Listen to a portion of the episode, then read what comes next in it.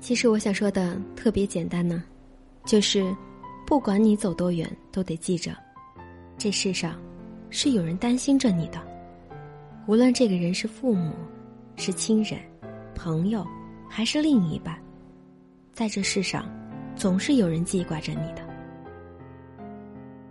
嘿，耳朵们，好久不见，你们还好吗？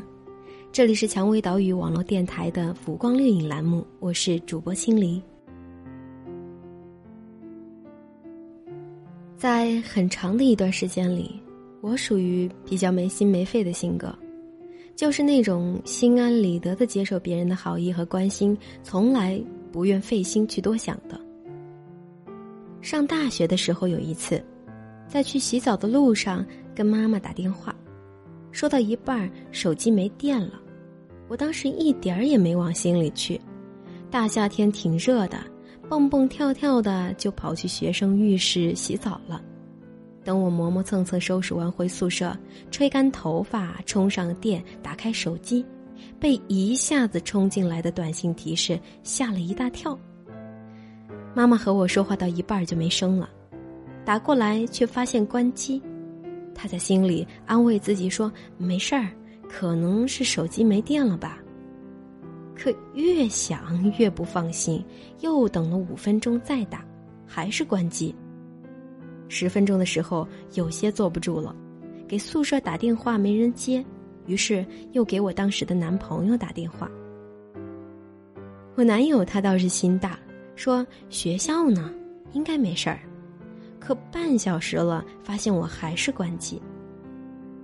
等我看到短信的时候，他正在往我学校路上赶呢。你们知道？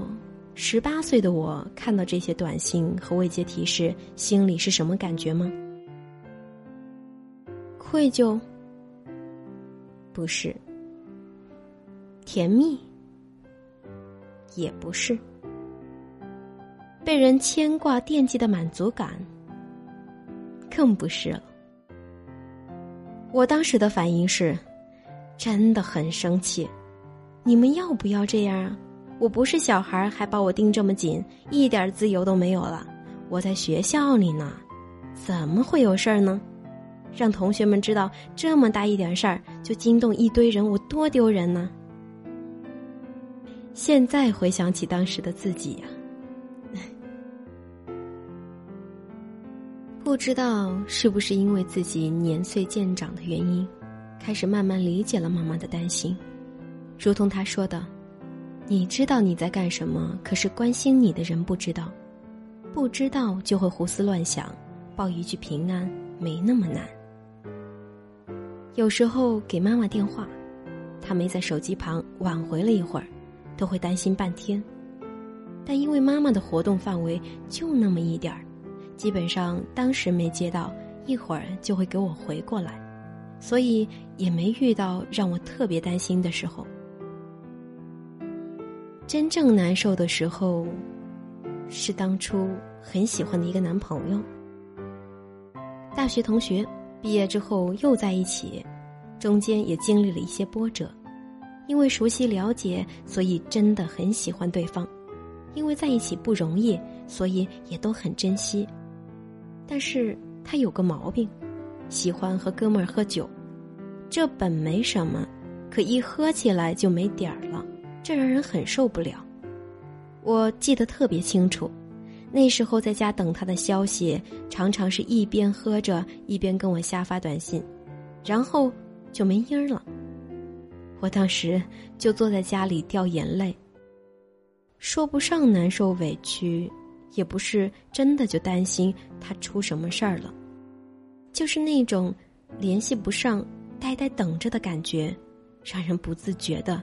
掉下眼泪来，然后听到他开门的声音，忙擦干眼泪，笑吟吟的迎出去，帮他脱鞋、倒水、挂衣服。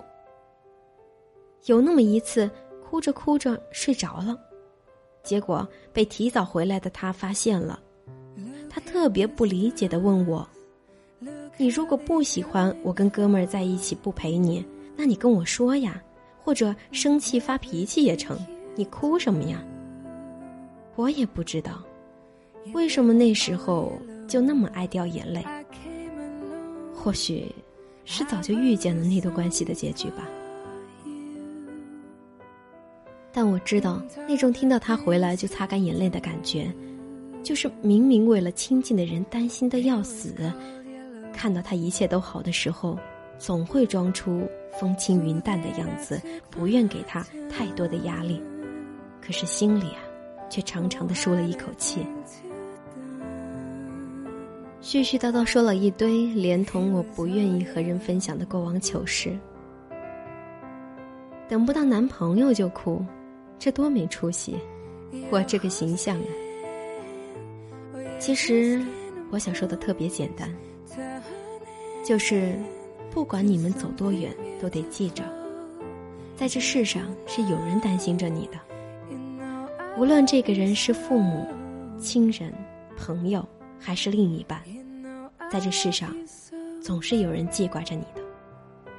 所以报平安，别嫌麻烦，照顾好自己，别太辛苦，不为别的，为了这世上在担心着你的人。今天的节目到这里就要和大家说再见了。想要收听更多精彩节目，可以使用三 w 点 rose fm 点 cn 进行节目收听。关注我的个人主页，给我留言。如果你想了解电台最新节目预告和电台近期活动，也可以在新浪微博搜索“蔷薇岛屿网络电台”或加我们的微信 fm 杠 rose。如果想要咨询应聘相关问题及推荐文章，可加入我们的官方 QQ 二四四二七六零六二二。或者是招聘群幺四六幺七五九零七。